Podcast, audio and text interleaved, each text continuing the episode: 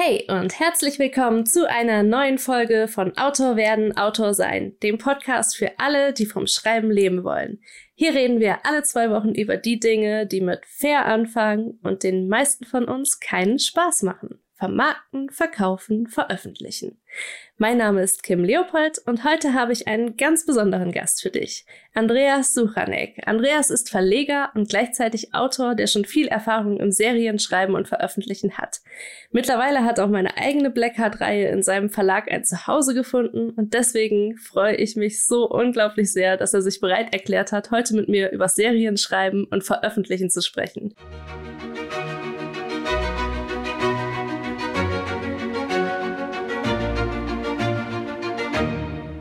Herzlich willkommen im Podcast, Andreas. Hallo und vielen Dank, dass ich heute dabei sein darf. Ja, ich freue mich total. Und ich will einfach sagen, wir starten einfach mal damit, dass du dich ein bisschen vorstellst und uns mal erzählst, wie lange du schon in der Buchbranche unterwegs bist. Sehr gerne. Also, äh, mein Name ist Andreas Suchanek und ich bin jetzt seit, ja, zehn Jahre sind es jetzt in der Buchbranche aktiv. Ich habe ähm, schon während meinem Studium der Informatik begonnen zu schreiben und mich äh, damals beim Bastei Lübbe Verlag beworben. Und damit hat eigentlich auch alles angefangen im Heftromanbereich, also Bereich Fantasy, Science Fiction. Und ähm, nach dem Studium habe ich das dann auf äh, ja, die festes Fundament gestellt und habe äh, direkt hauptberuflich angefangen zu schreiben, indem ich meine erste eigene Science-Fiction-Serie geschrieben habe. Helios 4 2265. Und das war dann auch so der Beginn. Ich habe den Verlag, die Greenlight Press, Stück für Stück aufgebaut und verschiedene Projekte, ja, teilweise gleichzeitig, teilweise nacheinander dann geschrieben. Das mal so grob zusammengefasst. ja, du hast es ja gerade schon gesagt, du hast ähm, ja im Prinzip so im Serienschreiben schon angefangen mit der Helios 4 und äh, darin unterscheidet sich ja dann im Prinzip auch die Greenlight Press von anderen kleinen Verlagen, oder? Genau, also es ist so, dass ich da selbst als Leser sehr früh geprägt wurde, weil ich mit den Heftromanen angefangen habe. Und das war für mich immer die Serie zum Lesen. Also während eben bei Büchern oftmals Trilogien äh, ja geschrieben werden oder eben Einzelbände, hatte für mich die Serie immer äh, den großen Vorteil, dass man über einen langen Zeitraum einfach seine Figuren ausarbeiten, planen kann, eine ganz andere Art von Tiefe und von Spannungserzählung möglich ist.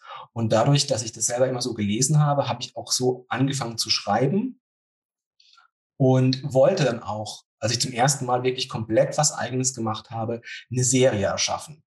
Und dafür habe ich dann eben die Greenlight Press gegründet, weil da ähm, ja, da steckt dann immer, da muss man viel Vertrauen haben und äh, ja, verpflichtet sich für eine lange Zeit äh, etwas zu schreiben. Und ich glaube, das ist bei vielen Verlagen äh, stößt auch auf Skepsis und ist schwierig.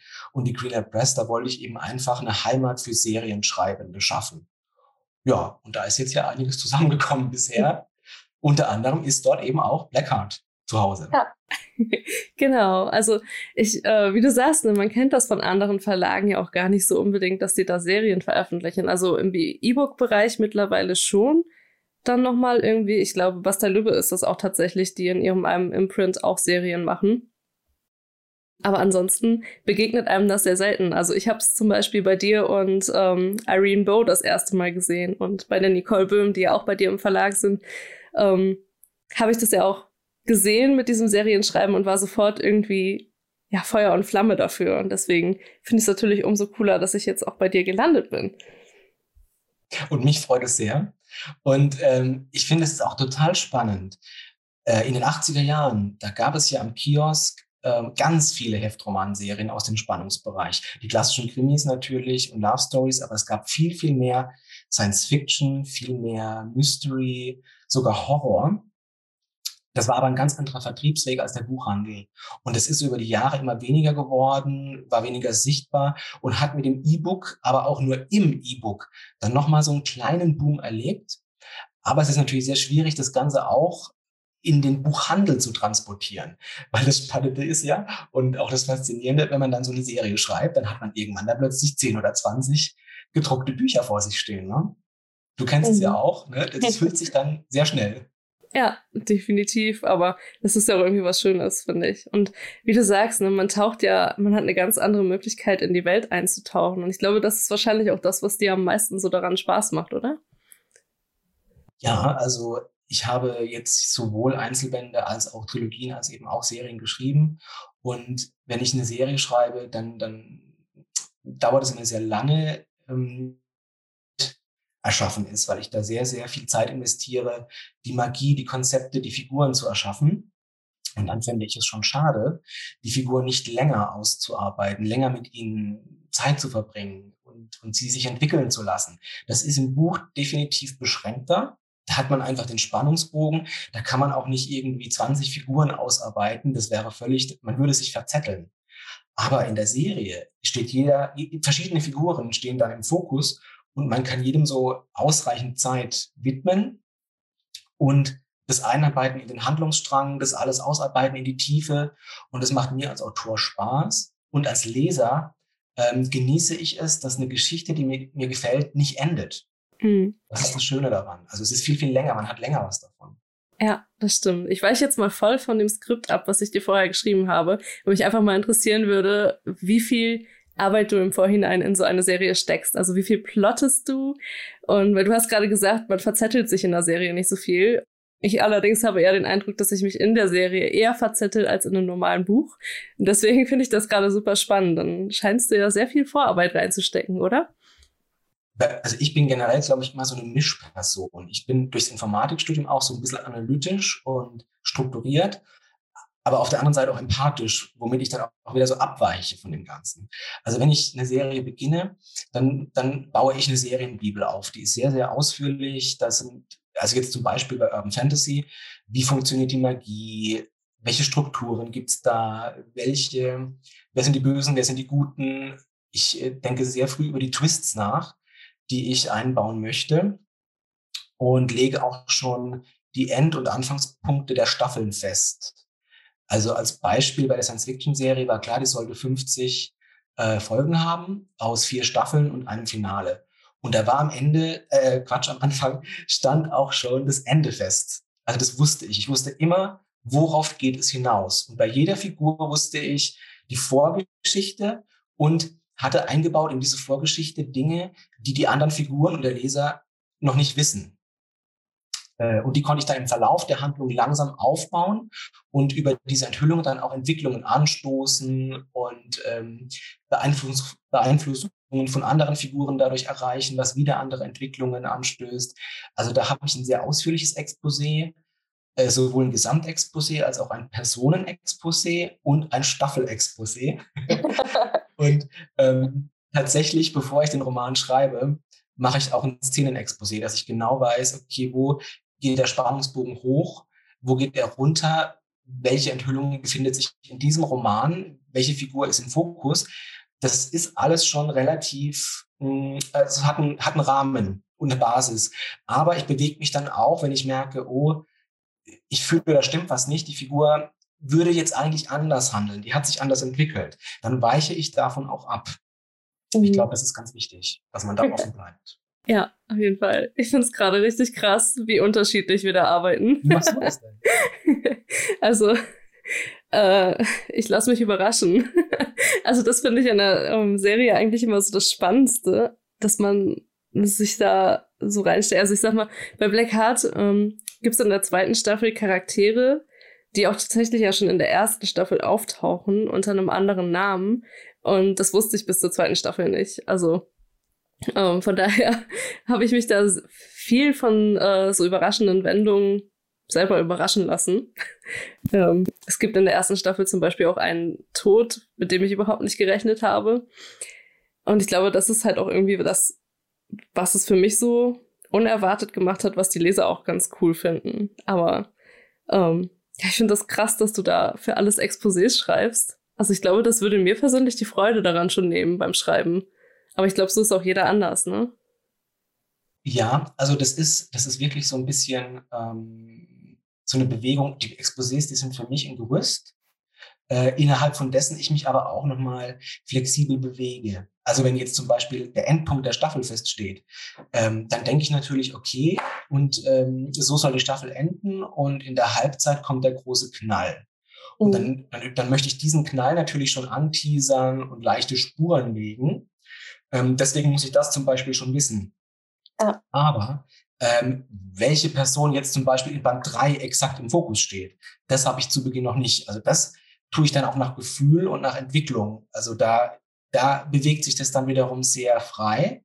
Und natürlich ähm, ist es auch so, dass während ich schreibe, mir Ideen kommen, die ich dann auch noch nachträglich einbaue und sage, okay, das würde jetzt super gut passen, ähm, das fügt sich da quasi perfekt ein, das mache ich jetzt noch. Also da kommt dann das, was du sagst, diese kleinen Überraschungen, mhm. die habe ich dann auch noch. Und das ist dann auch immer schön.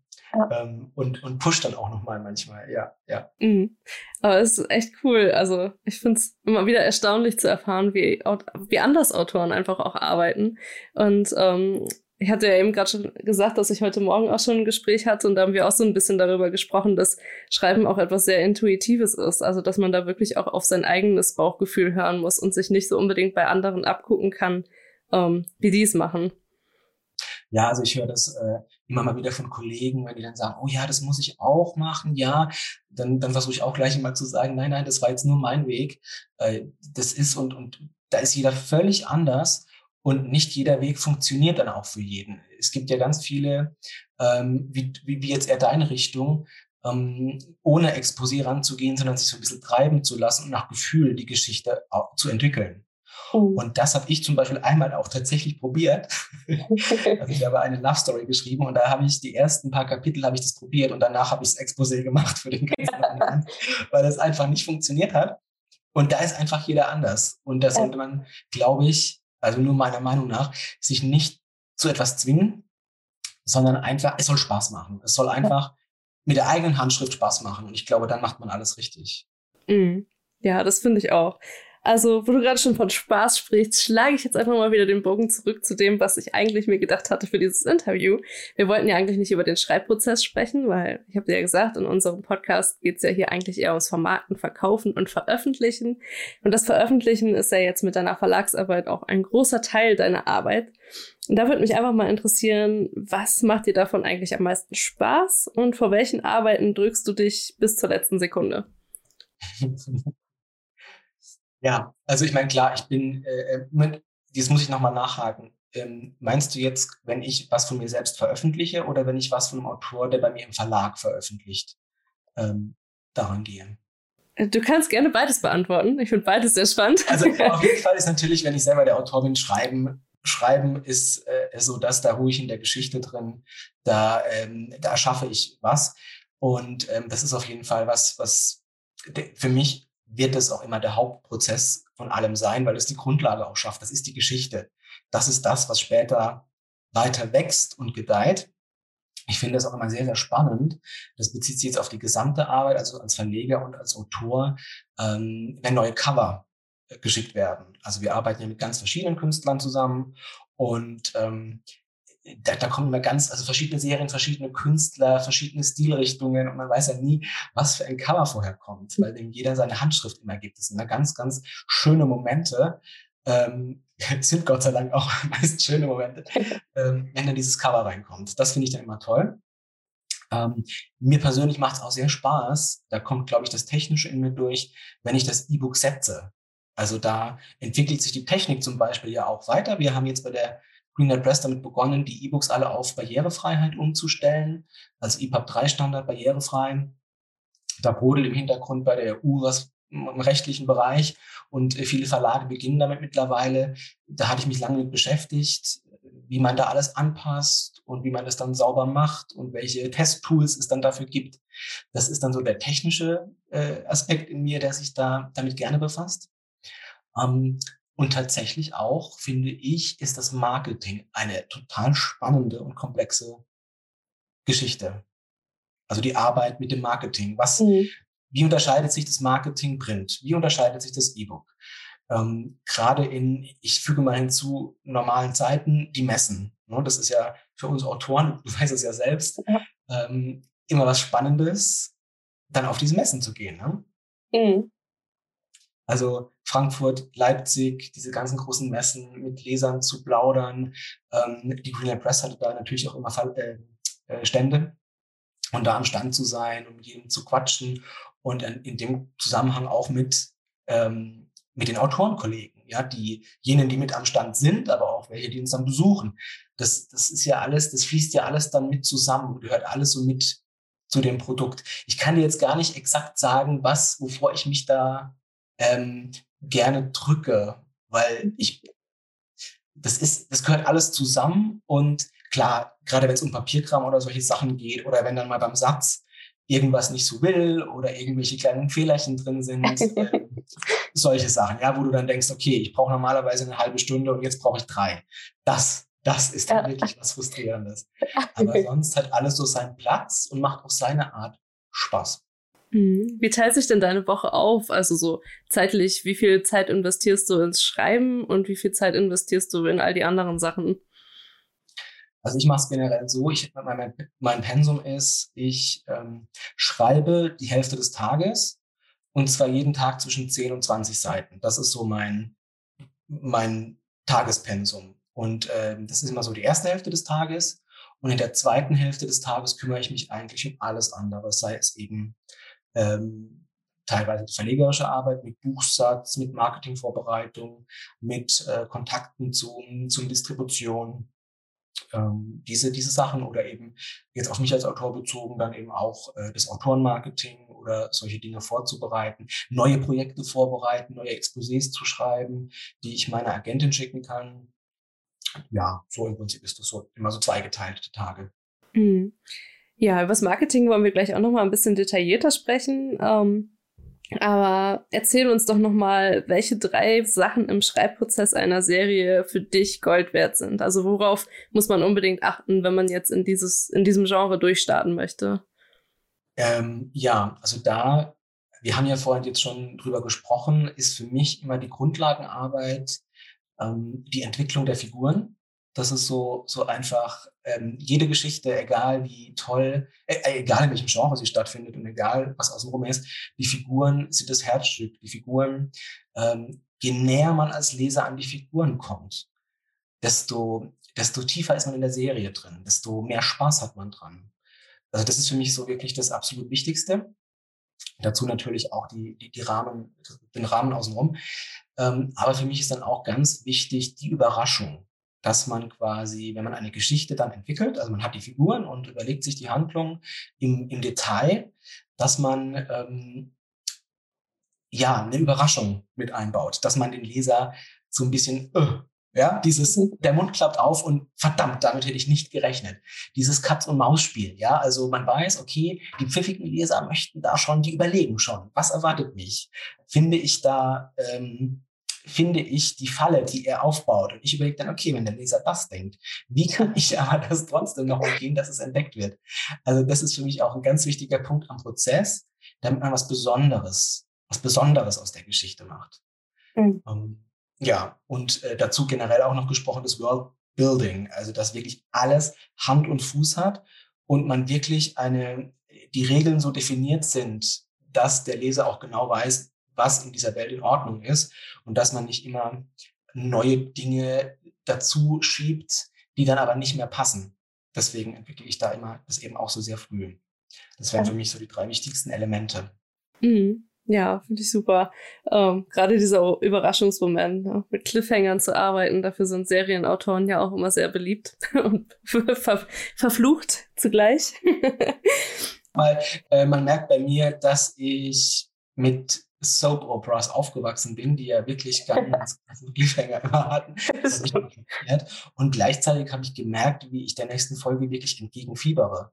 Und das, das ist für mich aber was Kostbares, weil das bedeutet, dass mir das Spaß macht. Das bedeutet, ich möchte wissen, wie es weitergeht. Ich bin, ja, also gecatcht und äh, das finde ich mal ganz, ganz toll, wenn ich selber was lese. Ich möchte, dass der Autor das schafft. Ich möchte, dass er mich überrascht und ich möchte am besten mit einem Cliffhanger so Fingernägel kauend auf das nächste Buch warten. Und das möchte ich immer versuchen, an meine Leser auch weiterzugeben. Mhm. Wie, auch nochmal ab vom Skript, aber ich bin echt neugierig. ähm, inwieweit oder wie weit würdest du gehen, was so Cliffhanger angeht? Also es gibt ja so Sachen, da würde man als Autor sagen, okay, das ist jetzt ein Schritt zu viel, das bringe ich jetzt nicht übers Herz, aber bist du da schonungslos oder hast du auch so Schritte, ähm, die du auf keinen Fall gehen würdest? Also da habe ich, da, da, das sind für mich so zwei Dinge oder zwei Antworten. Die eine Antwort ist, ähm, wenn man einen Cliffhanger oder wenn ich einen Cliffhanger entwickle und den Leser mit einem sehr, sehr starken Cliffhanger zurücklasse, dann ist es mir wichtig, dass die Auflösung die gleiche Stärke besitzt. Um das mal zu, zu einem Beispiel zu machen, es gab in den 80ern diese Serie Denver Clan. Vielleicht kennen die einige von uns. von den Hörern noch. Okay, ich, das habe ich mein Alter schon verraten. Ne? Aber ähm, das war ein ganz übler Cliffhanger. Alle Figuren alle waren da auf einer Hochzeit versammelt. Und plötzlich sprangen bewaffnete Menschen durch das Fenster und, und, hielten ihre Kalaschnikows auf die und haben in die Menge geschossen. Oha. Das war, und vorbei. Dann war es vorbei. So. Ein, ein, ein, also ein krasser Cliffhanger kann man sich ja gar nicht vorstellen, ne? Mhm. Weil im Prinzip waren alle beliebten Figuren in Gefahr und man hat sich halt gefragt, wer überlebt. Und als der Cliffhanger aufgelöst wurde, dann sind die einfach alle aufgestanden und haben sich so die Klamotten abgeklopft und es ist nichts passiert. Äh, okay. Genau, ganz genau. Das war einfach nur schlecht. Ja. Ähm, das, das, das würde man heute, glaube ich, auch gar nicht mehr machen. Und da meine ich eben, wenn man sowas Krasses macht, dann sollte man natürlich auch wirklich überlegen, okay, wer ist verletzt, welche Folgen gibt es jetzt, stirbt davon vielleicht jemand? Mhm. Weil die Wucht sonst über, also sonst wird der Leser oder der, in dem Fall der TV-Zuschauer enttäuscht, weil die Wucht der Auflösung nicht die Wucht des Cliffhangers widerspiegelt. Das ist mir so immer ähm, ganz wichtig, dass das immer passt. Und was äh, die Konsequenzen angeht, also du meinst wahrscheinlich jetzt wirklich so richtig den Tod von Hauptfiguren, oder? Mhm, zum Beispiel. Also das ist was, was ich gut durchdenke. Denn bei mir äh, merke ich es, wenn eine Serie einen gewissen Wohlfühlfaktor hat und dann eine Figur stirbt, dann kann es passieren, dass ähm, die Atmosphäre sich dadurch so stark verändert, dass man das nicht mehr so, die, den, die, das Gefühl verändert sich. Das Gefühl, das man der Serie gegenüberbringt, ist plötzlich ein anderes. Und deswegen denke ich bei mir immer, also das ist mir schon passiert bei Fernsehserien und deswegen denke ich mal sehr genau nach, ähm, ob ich das Risiko eingehe, eine Hauptfigur sterben zu lassen. Und wenn ja, wie weil dann muss es wirklich eine ganz, ganz starke Auswirkung haben und seinen Grund. Mhm. Das ist so meine, also das habe ich auch schon gemacht, ne? also so ist es nicht. also, ähm, das hat schon, bei Helios 4 hat es Leute getroffen, beim Erbe der Macht ebenfalls. Also ähm, das, das gehört, finde ich, wenn eine Serie länger läuft und da passiert recht viel, dann kann das schon für den Realismus einfach so sein. Mhm. Ja. Du hast einen Krieg und da stirbt nie jemand, ist dann halt unrealistisch. Ja, da habe ich auch so ein tolles Beispiel, äh, was vielleicht den jüngeren Zuhörern gut bekannt sein könnte, nämlich die Mythos Academy von Jennifer Estep. Das war auch so eine Serie. Ähm, da haben die Gegner und die Guten sozusagen, die haben die gleiche Ausbildung genossen.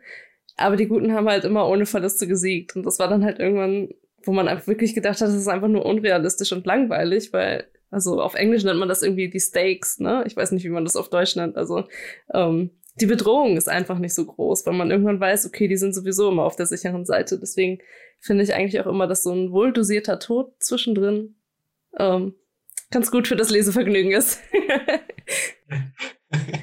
ja, ich glaube, ähm, ach, das ist immer, jede Figur hat natürlich ihre Fans, ihre Leser, ähm, äh, ihre Fans unter den Lesern. Und da ich mache mir das echt nicht leicht, wenn ich sowas mache. Ich denke echt drüber nach immer. Also man hat natürlich Verwundungen, man hat ja, man benutzt ja die ganze Bandbreite, um so die Gefahr deutlich zu machen. Aber genau, das ist einfach so an einem gewissen ähm, ne, Stakes higher. Ähm, also man hat irgendwann den Punkt, es geht dann um die ganze Welt und, und es gibt epische Kämpfe. Und dann ist es eben auch realistisch, wenn dann mal einer von den Guten sterben muss. Mhm. Auch wenn uns das schmerzt. Aber man sagt ja, ja immer, kill your darlings. Ne? Man soll ja eigentlich genau die beliebten Figuren ähm, tatsächlich sterben lassen, weil wenn es irgendjemand ist, das sowieso nicht wehtut, dann, ja, dann war es überflüssig. Ja, genau. Und ich denke, aber wie du auch schon gesagt hast, ganz wichtig ist einfach auch, dass es ähm, Bedeutung dann im Verlauf der Geschichte hat. Also dass es nicht einfach nur so passiert, sondern dass das auch wirklich dann die Auswirkungen realistisch gekennzeichnet werden. Ja, also ich hatte tatsächlich, das ist auch ein Handlungsstrang, der ist beim Erbe der Macht, äh, das ist ein aktueller Handlungsstrang. Also da ähm, von zwei Zwillingsbrüdern ist der eine Bruder gestorben. Okay, das ist jetzt. jetzt Autoren, die Zwillinge töten, ne? Spoiler. Ähm, okay, Vorsicht, ein kleiner Spoiler. äh, also, da ist einer von beiden und die Eltern und wodurch jetzt der eine natürlich alleine ist. Und diese Charakterentwicklung, also der durchlebt natürlich die Hölle. Mhm. Und das aber abzubilden, was es bedeutet, wie verhält er sich gegenüber Freunden jetzt? Wie verhält er sich denn, wenn die Freunde jemanden retten können, den sie lieben, aber bei ihm wurde das nicht geschafft, jemanden, den er liebt, zu retten? Also diese ganze Bandbreite an Potenzial, die da drin steckt, um das abzubilden, ähm, das ist natürlich was unglaublich Spannendes, damit zu arbeiten. Mhm. Sowohl taktvoll als auch die alles abzubilden, ja? ja. Aber ich weiß, dass da auch Schmerz drin steckt. Also mir hat das, richtig, als ich es gemacht habe, wirklich wehgetan, mhm. das zu schreiben. Mhm. Aber ja, das gehört ja. dazu. Ja, aber ich meine ganz ernsthaft, ne? Ich habe Joanne K. Rowling ja damals auch schon gehasst, als sie das gemacht hat. Einen Zwilling zu töten. Wie kann man das machen? Damit bist du ja noch grausamer als ich. Sie waren nicht die Einzige. Ja. oh Mann, oh Mann. Okay. Ja, du hast es ja eben schon mal angesprochen. Du schreibst quasi für alles ein Exposé.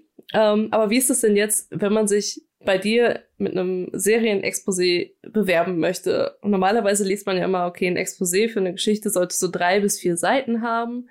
Aber so eine Serie auf drei bis vier Seiten zu packen, ist natürlich super schwierig. Ähm, hast du da dann irgendwie andere Richtlinien für Bewerbungen oder ähm, wie kann man quasi seine Serie verkaufen, wenn man das nicht im Self-Publishing machen möchte? Also da kann ich sagen, dass Serien verkaufen wirklich sau schwer ist. Ähm, weil ich finde, das merke ich bei mir selber auch, wenn ich das Ganze in ein Exposé gieße, das ich beim Verlag einreiche. Es ist sehr schwierig, wenn man eine epische Serie im Kopf hat. Gerade wenn man sagt, man plant über mehrere Staffeln, ähm, das in einem Exposé, in ein Exposé zu gießen um das wirklich so zu transportieren, selbst mit Schreibprobe und allem Möglichen, dass es das abbildet, das ist ganz schwierig. Ähm, ich fokussiere mich dann wirklich immer ähm, auf eine sehr übersichtliche, stringente Art. Ich sage, okay, ich versuche jetzt ähm, die erste Staffel grob abzubilden bei der Serie und ähm, versuche wirklich durch die Schreibprobe dadurch zu überzeugen, dass schon in den ersten Kapiteln sehr, sehr viel von dem Potenzial durchschimmert, sei es durch Witz, durch peppige Dialoge, durch schon Cliffhanger. Ähm, also ich arbeite dann wirklich auch so, dass ich bei meiner Schreibprobe die Schreibprobe mit einem Cliffhanger beende, damit hoffentlich dann der Verlag sagt, schick bitte schnell den Rest. Äh, wir würden jetzt schon gerne weiterlesen. Ähm, äh, äh, aber es ist tatsächlich sehr schwierig. Also da gibt es, glaube ich, auch kein so ähm, kein so Allheilmittel. Also ich weiß schon, mit welchem Blick ich sowas dann natürlich lese. Ich gucke mal die Schreibprobe an, fließt die, packt die mich sofort, das ist eigentlich schon mal das Wichtigste. Und ähm, bei dem Konzept, äh, ja, da schaue ich dann noch drüber, aber da weiß ich, da wird einfach der Autor, die Autorin, da muss ich vertrauen. Da muss ich darauf vertrauen, dass dann die ganze Bandbreite kommt, dass alles abgerufen wird. Ähm, das ist ganz schwer, da eine komplette Serie in Exposé zu packen. Also da habe ich auch mhm. keine, perfekte Lösung. Ich weiß, dass Verlage generell heutzutage, vielleicht gerade heutzutage jetzt, ähm, Serien sehr, sehr skeptisch gegenüberstehen, weil sie sich für einen langen, langen Zeitraum auch verpflichten. Ja. Mhm, das stimmt. Also das ist, denke ich, auch äh, sehr schwierig und deswegen trauen sich da auch so wenige. Ähm, hast du denn so jetzt mal spontan gefragt erstmal, ähm, Gibt es noch irgendwie andere Verlage, die jetzt zum Beispiel andere Genres abdecken? Oder ähm, würdest du dir auch äh, wohl vorstellen können, mal was im Romance-Bereich zu veröffentlichen? Ähm, weil bisher macht ihr ja hauptsächlich ähm, Sci-Fi, Fantasy und ähm, deine Krimiserie. genau. Genau. Ja, äh, also du meinst jetzt in der Queen and Press? Ja. Ja, ähm, also wir hatten mal angedacht, tatsächlich, einen Romance-Imprint, ein Romance-Imprint zu machen. Das existiert auch. Das ist Red Tulip Press. darin habe ich meine Love Crash veröffentlicht. Also meine Love Story, die ich geschrieben habe. Ähm, das sollte eigentlich der Auftakt sein, um das noch auszuweiten. Aber wir haben uns dann im Zuge der aktuellen Ereignisse, jeder kann sich denken, was ich jetzt damit meine, ähm, entschlossen, erstmal vorsichtiger zu sein und nicht ähm, und nicht weiterzugehen, weil wir gesagt haben, okay, wir konzentrieren uns jetzt auf die Genre, die wir in der Greennet Press haben und versuchen, die zu stützen, zu stärken, zu machen, was da geht. Gucken, dass wir eben viele Lizenzen machen, äh, dass wir die Hörbücher unterbekommen, dass wir, dass wir da so schnell wie möglich für jeden auch eine große Bandbreite und eine große Stütze abdecken, dass da auch für jeden Autor, jede Autorin äh, ordentlich was zurückfließt. Und ähm, deswegen haben wir erstmal da gesagt, wir bauen das nicht weiter aus. Mhm. Ja, ich denke, das ist auch gerade in der Situation aktuell sinnvoll. Und ich glaube, ähm, dass man das auch wirklich gut nutzen kann, um sich überhaupt mal Leserschaft aufzubauen und das dann im Self-Publishing zu machen einfach. Ähm, da wollte ich einfach mal fragen, wenn ich etwas veröffentliche, welche drei Dinge sollte ich dann beim Serienveröffentlichen auf jeden Fall bedenken? Wenn du im Self-Publishing eine Serie machst, meinst du? Mhm, genau. Okay, also ich glaube, das Wichtigste schlechthin, ähm, also wie gesagt, nur meine Meinung. Das soll nicht wie die allgemeine Wahrheit klingen, aber ich habe das gemerkt, weil ich ja auch so angefangen habe. Das Marketing ist wirklich unglaublich wichtig. Ähm, oder fangen wir mal anders an. Ich konzipiere meine Serie als Self-Publisher in meinem kleinen Kämmerlein. Niemand kennt mich, niemand weiß von mir. Und dann äh, ist das Erste, was ich vor der Veröffentlichung, ähm, was mir sehr wichtig war und was, glaube ich, heutzutage sogar noch wichtiger ist, ein ansprechendes Cover, ähm, weil der geneigte Leser, der hoffentlich zugreift, äh, der scrollt durch über, die, über den E-Book-Shop und äh, soll ja hoffentlich optimalerweise hängen bleiben, weil er denkt, wow, cooles Cover. Ähm, das ist der erste Eindruck, den, den das eigene Werk quasi vermittelt, das Cover. Erst danach kommt dann der Klappentext, der dann eben gelesen wird und dann hoffentlich eben zum Kauf führt. Deswegen glaube ich, ist ähm, eben das Cover, was sehr, sehr wichtig ist. Und danach, wenn es dann da ist, das Marketing. Weil tatsächlich, wenn man sich dann zurücklehnt und wartet, dass man gefunden wird, wird man nicht gefunden. Das ist das A und O, dass man sich auf die Hinterbeine stellt und alles an Marketing macht, was nur geht das war für mich damals auch erst was, was ich eben mir so Stück für Stück erschlossen habe. Und äh, Marketing ist wandelbar. Also es ist ganz, also früher hieß es, früher, das klingt schon wieder so, äh, als ich vor zehn Jahren angefangen habe, da, war, da war Facebook das A und O. Es ging nichts ohne eine Facebook-Page. Es war es ging um, sammel die Likes, hol die Leute da, dorthin, ähm, weil da kannst du mit ihnen kommunizieren. Dann wurden Algorith der Algorithmus wurde geändert, plötzlich war man nicht mehr bei jedem sichtbar ähm, und, und dann musste man sich ständig anpassen, ständig neue Dinge äh, tun. Dann kam aber plötzlich Instagram dazu, Facebook war auf dem absteigenden Ast und so wandelt sich das auch ständig. Also um die Sichtbarkeit ähm, zu halten, empfehle ich da auch immer beim Marketing auf ganz, ganz viele Säulen zu setzen, verschiedene Säulen. Ja? Also zum Beispiel eben der Klassiker, der Newsletter, den viele ja auch äh, irgendwann mal tot geglaubt hatten. Da denke ich, da, da greift kein Algorithmus ein, der einen abwürgt. Der, der Newsletter ist eigentlich was sehr Kostbares. Mhm. Aber das sind so die zwei, ne? also das äußere Bild des Werkes, zum Beispiel das Cover, über das Cover und das Marketing. Das ist, glaube ich, so sind echt die zwei wichtigsten Säulen. Mhm. Was denkst du denn darüber, ähm, über Veröffentlichungszeiträume? Ich hatte das bei Blackheart zum Beispiel, dass ich ähm, zwischenzeitlich, also ich habe angefangen mit einem monatlichen Abstand und ähm, das hat sich dann irgendwann immer verlaufen, weil dann war man mal krank und dann kam plötzlich eine Schwangerschaft dazwischen und so weiter und so fort. Und dadurch hat sich natürlich immer super viel im Rhythmus geändert.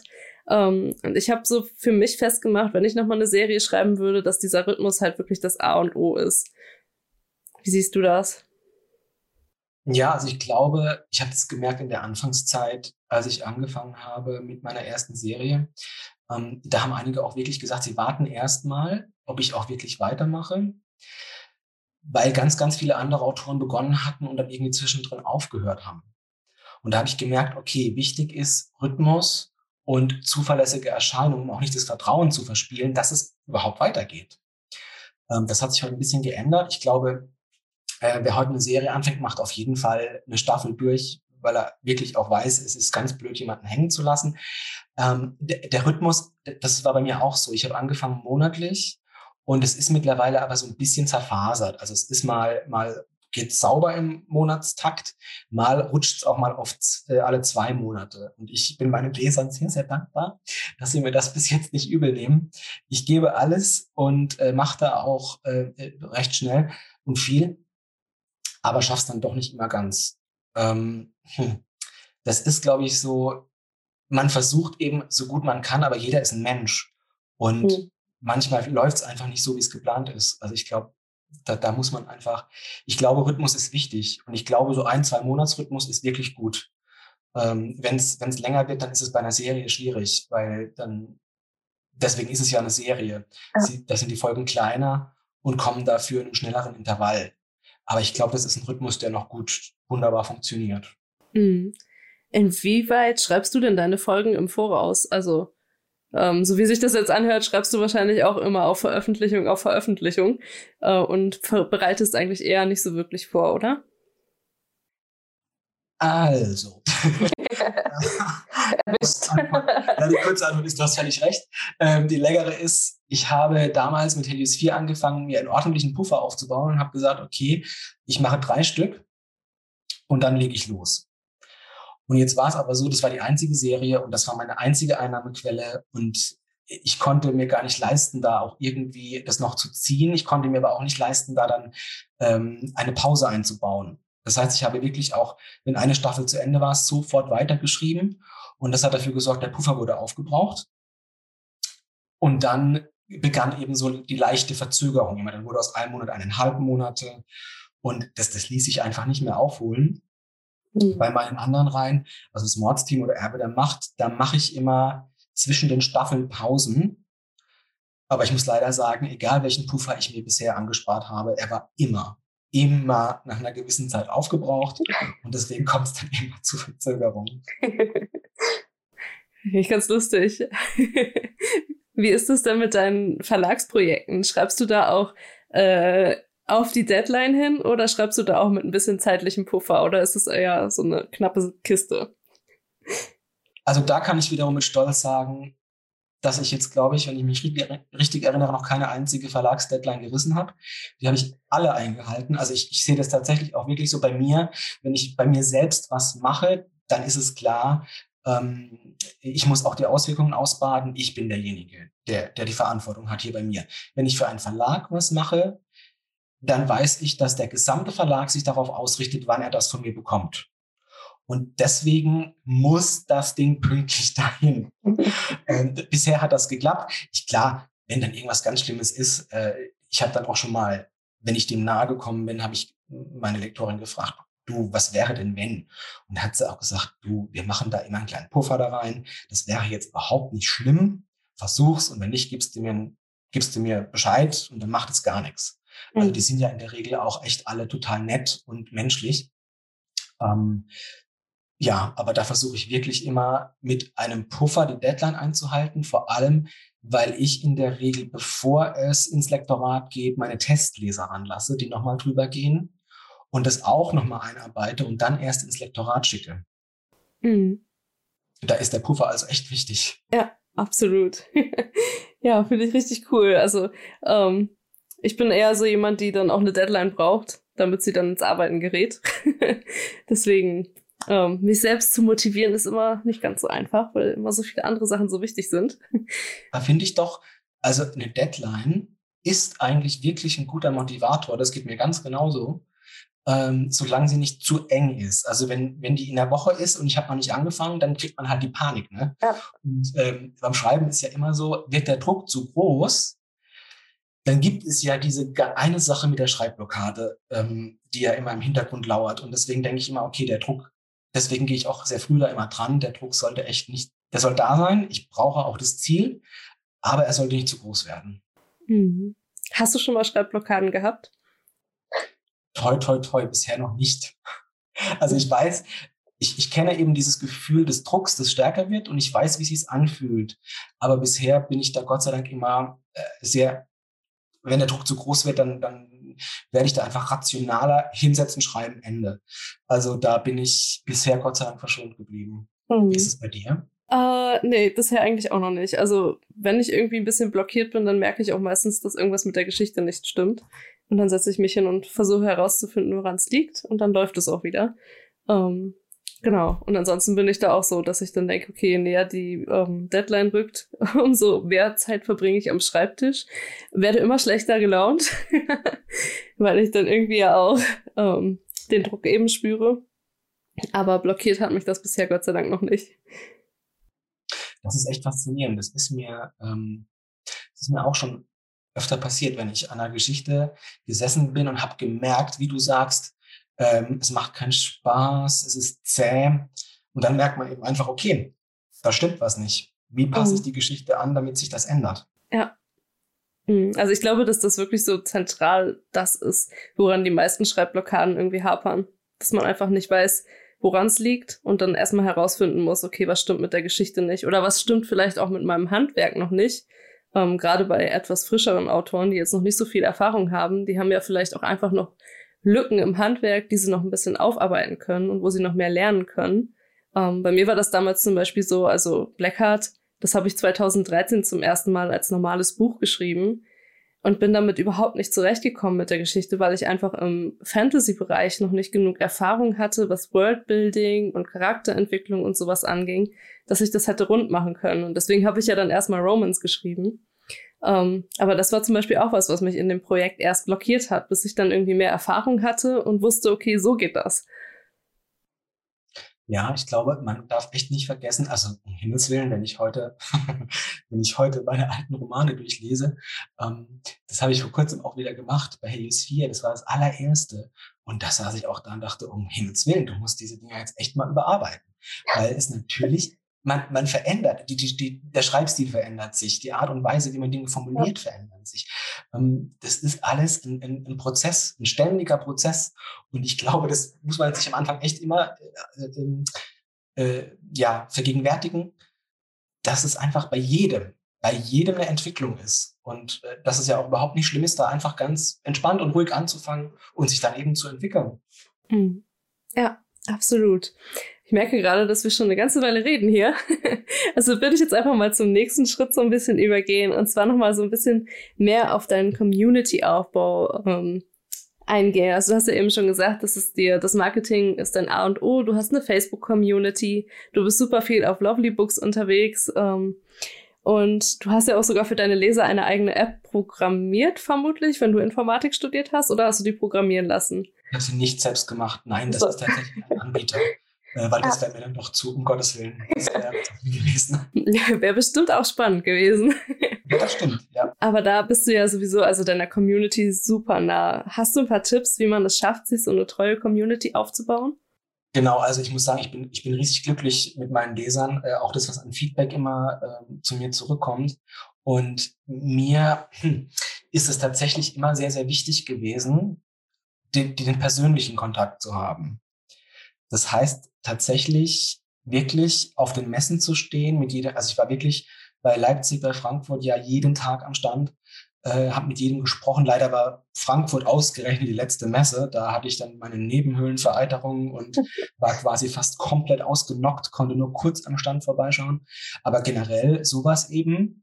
Äh, ich bin ja auch ähm, äh, Mitglied der Schreib-WG und in normalen Zeiten sind wir dreimal im Jahr mieten wir uns in verschiedenen Städten eben ein, in, in den Airbnb und machen dann Livestreams, machen Signieraktionen vor Ort im Buchhandel und ähm, machen dann auch ein Meet and Greet in einem Café, um dann einfach mit den Leuten mal zu plaudern. Nicht wie bei der Messe im, quasi im Run, weil ständig was los ist, sondern wirklich gemütlich zusammensitzen und einfach ganz persönlich mit den Leuten sprechen, Gastautoren dazu holen. Das war bisher immer richtig toll. Ähm, beim ersten Mal waren wir sogar auf einem Schloss äh, eingemietet. Das war richtig spannend mit Katakombenwanderung in der Nacht. Das war cool. Also es macht Spaß und macht es halt, erschafft Nähe. Ja, also die mhm. Nähe von mir zu meinen Lesern. Was ich finde es total schön, die Leute kennenzulernen. Ähm, das ist halt das Persönliche. Und dazu einfach im digitalen Bereich ähm, eine Möglichkeit zu schaffen, die eben nicht, gerade weil du die App angesprochen hast, die App wird eben nicht von einem Algorithmus kontrolliert, von irgendjemand, der entscheidet, wir zeigen deine Neuigkeit jetzt nur denen und denen. Sondern mhm. jeder, der diese App runterlädt und äh, die Push-Nachrichten freischaltet, bekommt die News wirklich direkt aufs Handy, kann das aufmachen, kann da stöbern, ist immer informiert. Ähm, das ist halt auch noch was ganz Wichtiges, diesen, diese Ansprache zu haben, wie bei einem Newsletter auch ähm, und, und das auch ein Stück weit einfach selbst kontrollieren zu können. Mhm. Und ansonsten ähm, einfach ja aktiv sein. Also ich meine, da, da muss ich auch sagen, mir gelingt das mittlerweile äh, durch die ganz, ganz große Masse an Kontakten äh, im digitalen Bereich nicht mehr so wie früher. Also früher hatte ich ja äh, quasi vier verschiedene Facebook-Pages und plötzlich waren da pro Seite 40 Nachrichten am Tag und dann also das hat sich so aufsummiert, ich konnte schon gar nicht mehr schreiben.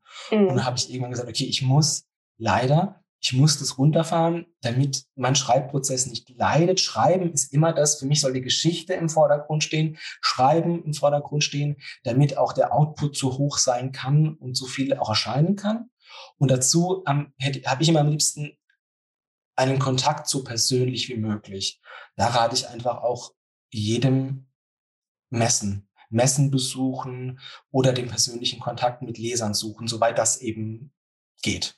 Ja, finde ich, finde ich auch richtig, richtig schön. Also das merkt man auch, ähm, gerade bei dir oder auch so bei den anderen Autoren der Greenlight Press und ähm, ja auch mit Jenny, die da auch ja bei der Greenlight Press immer stark mithilft, ähm, dass ihr sehr nah seid und auch sehr viel. Ähm, Wie bitte? ich habe dich gerade nicht verstanden.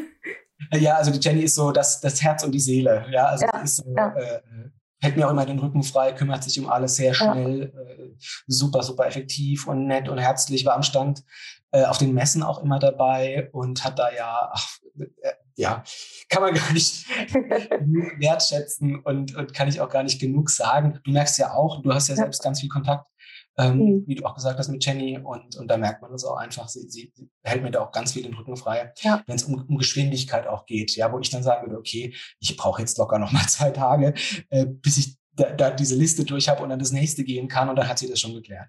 Ja, und ich finde auch, dass man, also das mehr fühlt sich einfach an wie ein Zuhause. Das ist jetzt nicht so, äh, dass man das Gefühl hat, okay, man ist da jetzt bei dem Verlag, sondern im Gegenteil, das fühlt sich halt auch wirklich an, ähm, dass man, also ich meine, wir beide sprechen ja sonst auch mal über andere Themen noch oder ich frage dich um Rat oder sowas und auch mit Jenny, da quatscht man dann einfach und das ist einfach schön und ich glaube, wenn man sowas dann auch äh, mit der Community teilt und da dann auch wirklich irgendwie so mal Anteilnahme zeigt oder so, dann ähm, macht man auch schon ganz viel mehr, als vielleicht ein paar andere Autoren machen würden. Ja, also ich glaube, bei mir ist es A und O, dass ich einfach sage, der Spaß, der Spaß muss einfach immer dabei sein, sonst wird's ja, sonst macht es keinen Spaß, das habe ich jetzt schön formuliert, hätte Autor werden sollen. Ähm, also ich erinnere mich noch gut an Leipzig vor zwei Jahren, die Messe. Da war so ein mhm. großer Schneesturm. Ich weiß nicht, warst du da vielleicht zufällig auch da? ja, ja, ich habe euch aus der Ferne beobachtet. Ich habe mich nicht getraut, Hallo zu sagen. Und es war, es war, also vom Verkaufs verkaufstechnischen her war es eine Katastrophe, weil natürlich ähm, ne, die, die, die Flughäfen waren gesperrt, die Bahnhöfe waren gesperrt, es kam kaum jemand dahin. Und als wir abends aus der Halle gegangen sind, hatten wir viele Hügel vor der Halle und haben gedacht, unter welchem davon ist jetzt das Auto? Aber es war kultig. Wir waren zusammen auf dem Hotelzimmer gesessen, eingemummelt mit Teetassen in der Hand. Und vor dem Hotel hat es geschneit und wir haben uns einfach, wir haben geplaudert wie, wie bei so einem so ein Schullandheim, weißt du? So, das war einfach, das sind Erinnerungen, die dann viel, viel mehr wiegen als alles Negative, weil es einfach schön war. Mhm. Und das ist für mich so bei allem die Quintessenz. Also auch mit der Schreib-WG, als wir dann plötzlich mitten in der Nacht durch diese, durch diese Schlosskatakomben an Ritterrüstungen vorbeigegangen sind. Ja? Also das war, das war gruselig und kultig und wir hatten so viel Spaß. Oh, ich höre dich gerade nicht mehr. Ich hoffe, du hörst mich noch. Ich höre dich noch. Ah, okay, gut. Jetzt höre ich dich auch wieder. Huh. Oh, war ich eben weg. äh, meine Inf Internetverbindung ist instabil. Ja, super. Ich hoffe, das Internet fällt nicht schon wieder aus. Okay, machen wir weiter. ähm, jetzt weiß ich gerade nur nicht mehr. Du hast gerade erzählt, ihr fahrt in den Katakomben und schön unterwegs. Genau, also da eigentlich nur noch der Abschluss. Ich kann jedem nur raten, den Spaß nie zu vergessen, den Spaß immer zu haben, egal wie viele Sorgen ähm, man hat, egal was jetzt vielleicht gerade so passiert, egal was in der Branche gerade passiert oder ob es jetzt ein Buch gut oder schlecht verkauft. Ich weiß, es zieht einem teilweise auch ganz arg runter oder wenn man gerade ganz am Anfang steht und mit vielen, vielen Hürden konfrontiert ist. Aber da kann ich nur raten, sucht euch Kontakte, lernt Leute kennen und habt Spaß und dann, dann wird es sich in Bewegung setzen, dann wird es funktionieren. Mhm. Das finde ich sehr, sehr schön. Du hast ja jetzt auch noch einige andere äh, Projekte mittlerweile. Du hast eben schon gesagt, du bist bei einer Agentur mittlerweile auch untergekommen und hast im Überreuter Verlag die ersten Flüsterwaldbücher herausgebracht und im Hause Drachenmond hast du jetzt auch äh, die Zwölf Häuser der Magie, eine Trilogie, ähm, gerade erst abgeschlossen. Und da würde mich jetzt einfach mal brennend interessieren, wie du das alles schaffst, ohne dich zu äh, überfordern und wie du vor allem den Spaß daran behältst. Also das Coole ist, ähm, das habe ich damals gemerkt, als ich gleichzeitig drei Serien geschrieben habe. Ähm, das Coole ist, durch, den, durch die unterschiedlichen Genre ähm, habe ich nicht das Gefühl, irgendwie zu viel Energie in eins zu stecken oder den Overkill da, daran zu bekommen, dass ich sage, boah, ich kann Fantasy jetzt nicht mehr sehen, weil immer dieser Wechsel da ist und der ähm, hat eine komplett andere Atmosphäre. Und dazu ähm, ist es einfach so, ich weiß nicht, das ist einfach so, ich mache es einfach schon immer so, wenn ich jetzt den Erbe der Macht-Roman, den neuesten, den, den habe ich jetzt gestern abgeschlossen, der geht ins Lektorat und jetzt kommt das nächste Buch und ähm, danach der nächste Erbe-Roman. Also das ist einfach, es ist einfach immer ein Projekt da und die werden nacheinander abgearbeitet. Ich meine, teilweise erscheinen die dann natürlich ähm, fast gleichzeitig, aber äh, sie finden auf jeden Fall nacheinander statt. Und das ist einfach, ich kann dir darauf gar keine richtige Antwort geben. Das ist einfach so mein, mein Ding. Also ja. ich brauche auch, es, da muss auch immer was da sein. Also ich würde mir sonst komisch vorkommen, wenn nicht das nächste Projekt auf mich wartet, wenn dieses Projekt abgeschlossen ist. Mhm. Das kann ich mir gut vorstellen. Das habe ich jetzt gerade ähm, 2021 habe ich ja irgendwie auch einen Leerlauf, weil meine nächsten Bücher erst 2022 erscheinen werden, voraussichtlich. Ähm, und das ist jetzt irgendwie ein echt komisches Gefühl. Also klar, man schreibt und macht ja dann auch im Hintergrund ganz viel. Aber auch zum Bewerben ist das jetzt doof. Wenn ich jetzt mir vorstelle, dass jetzt erstmal ein ganzes Jahr auf mich wartet, wo ich nur Blackheart und How to Be Happy bewerben kann, ähm, hat man schon so ein bisschen Angst, dass man dann irgendwie alle Leute später anödet.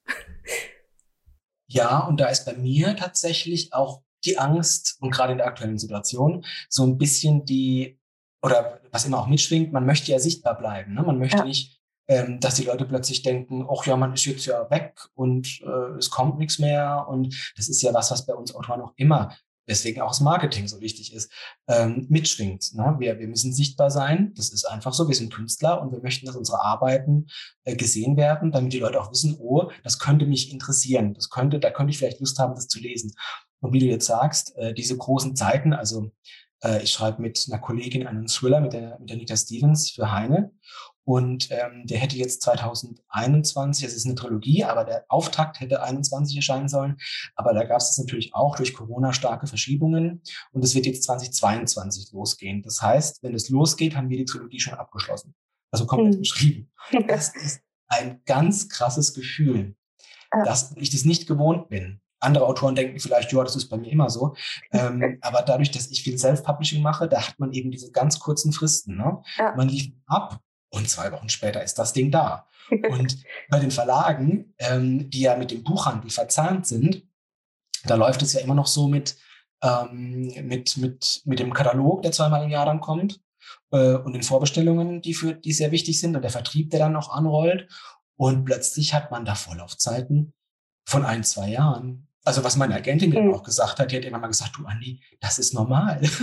ja. das ist, bleib ganz ruhig, das ist völlig normal. Wir machen jetzt schon mal Verträge für die nächsten zwei, drei Jahre. Und ja. äh, damit du dann irgendwann diese Lücke überwunden hast und dann geht, dann läuft alles durch, dann läuft immer was. Aber mhm. bis dahin, ich musste mich da erstmal dran gewöhnen. Ja, das ist wirklich eine ganz schöne Umstellung und macht einem, wie du sagst, auch Sorge, dass man auch wirklich dann im Gespräch bleibt.